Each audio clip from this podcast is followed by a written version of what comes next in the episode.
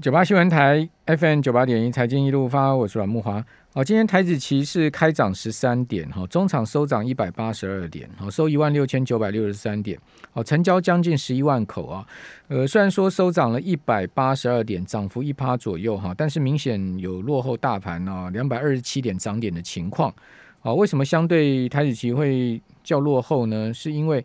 呃，本波段台子期其实啊，夜盘的走势都很凶猛啊，所以往往这个逆价差啊，都会在夜盘把它补掉啊。好，现在目前夜盘呢，也出现持续走高的行情，好，这个夜盘已经涨了六十二点之多喽，来到一一万七千零二十四点，所以呃，你把这个六十二点把它加上去啊，现在逆价差只有收敛到只有二十点，好，是应该是近日来啊最小的一个逆价差的情况了。好，那显示这个市场的多方信心很十足哦。尽管已经是连涨三天了呃，这个连同下上个礼拜的下影线的低点哦，已经涨了八百点之多了。但是现在目前夜盘还在持续走高了，好，还是持续走高。那你说这个夜盘走高是因为美国盘大涨吗？其实感觉起来也还好，因为现在我们来看一下这个美国盘呢。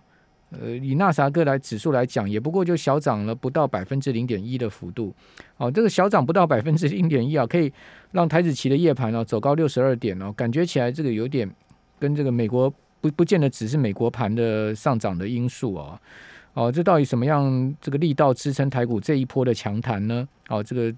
呃背景因素跟结构因素是什么？呢我们赶快请教群益期货的林志斌分析师，志斌你好。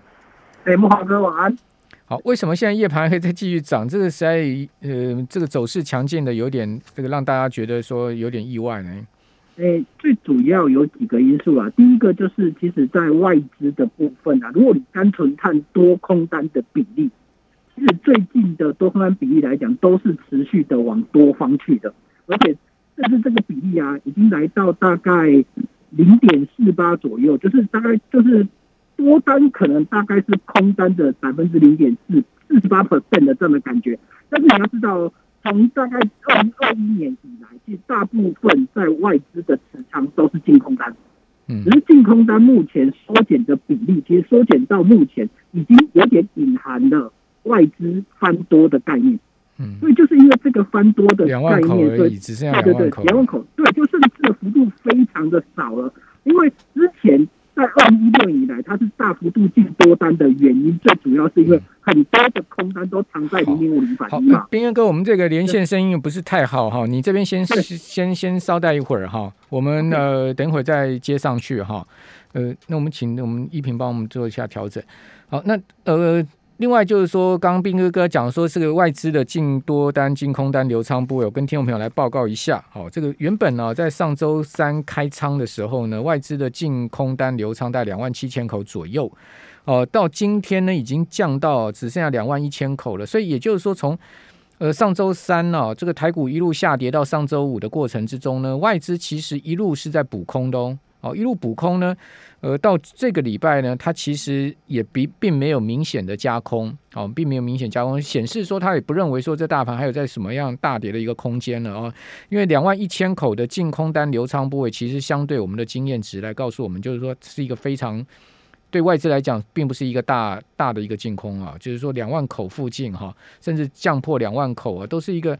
相对刚刚冰冰哥所讲的，就是一个偏多的态势了，可以用偏多来看待了哦。因为你说这边要叫外资转成净多单流仓，但也不太可能了哦。这个过去外资曾经长期净多单期货流仓哦，哦，但你说这边要马上转成净多单，我觉得不太可能。但是呢，净空单流仓降到两万口啊，其实已经是相对偏多了哈。好，那冰哥，你觉得做？你觉得外资还会再继续减空吗？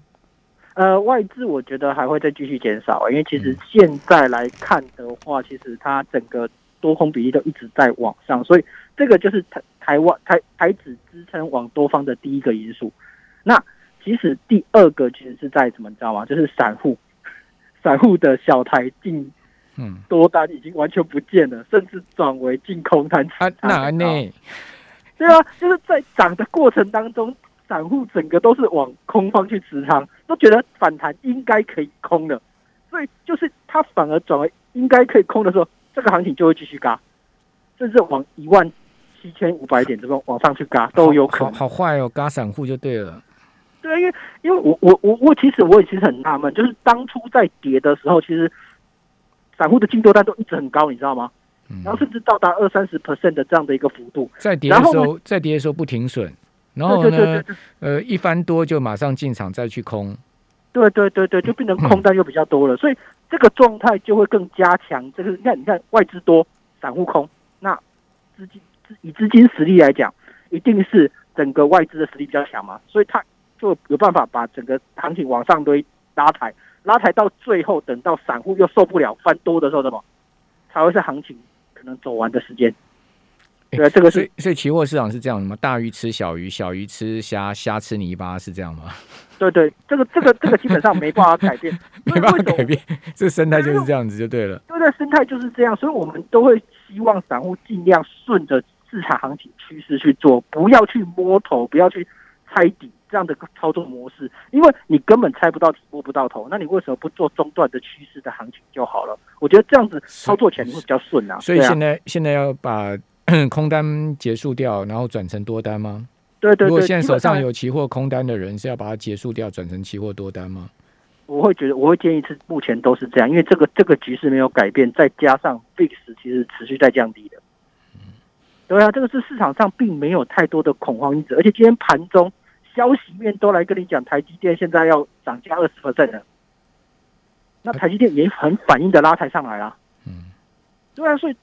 从消息面、筹码面，甚至技术面也相对的翻多了，所以这样的状态都跟你讲，都是一个多方行情的，为什么还要在这个位置空呢？台积电又来扮演神山角色就对了。对啊，对啊，他就，而且他不是接下来还可能还有大概将近可能十五到二十 percent 的涨幅都有机会。大家要知道，现在半导体市场是一个卖方市场，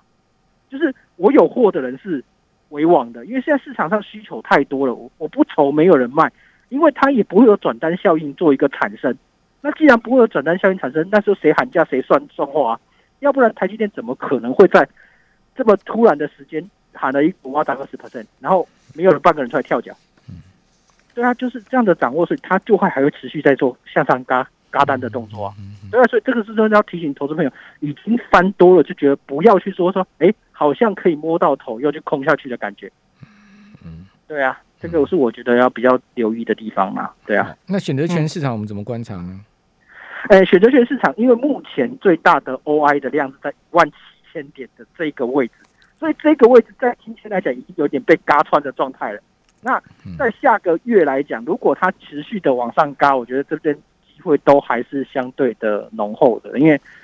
真的我目前 看不到太多的空方因子存在啦，尤其是刚刚我们提到的 VIX VIX 指数，它一直往下往下做一个走低的情形，也代表市场上的避险情绪没有那么浓厚。VIX 今天跌到二十点六四点哦，本来这一波段最高有到过二十七点哦。对对对，它降幅这么大，代表市场上的整体恐慌情绪都已经不见了，而这个不见的状态就会造成行情继续缓步对拉升。你自己看看夜盘现在，刚才木华哥其实也讲了，美股并没有很大的拉抬的现象，但是台湾股市其实台湾指数其实还在持续的收敛它的逆价差，这代表是内部的因素嘛，不是外部的、啊。所以台股是自嗨行情了哈。对对对对对对，自嗨因为因为美股来讲，它其实前几天已经走走了一个比较大的涨势啦。嗯，那也连带带动台股上涨上来的。那以今天来讲，整个不管是小纳斯达克或者是小道琼，并没有做一个再持续走高的状况。那台股在